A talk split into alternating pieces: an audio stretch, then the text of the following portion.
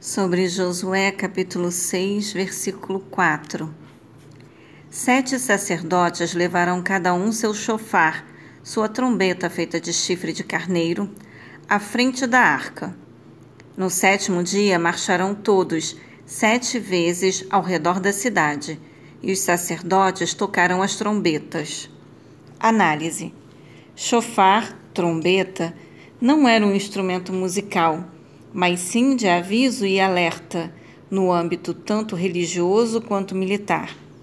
Aqui pode-se observar esses dois sentidos nesse texto. As trombetas deveriam ser tocadas do mesmo modo que no Shabá, sábado, anunciando a presença de Yahvé. Em hebraico, número 7, além de indicar completude e perfeição divina, Apocalipse 4, versículo 5, também é a raiz da palavra jurar, obrigando ao cumprimento da palavra empenhada sete vezes.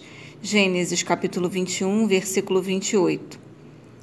Um dos rolos encontrados na chamada descoberta dos rolos do Mar Morto, é considerada a maior descoberta arqueológica do século XX, o Sefer, livro ou manuscrito, denominado Guerra entre os Filhos da Luz e os Filhos das Trevas, os levitas são instruídos a tocar em uníssono um grande hino triunfal com o objetivo de minar a coragem dos inimigos.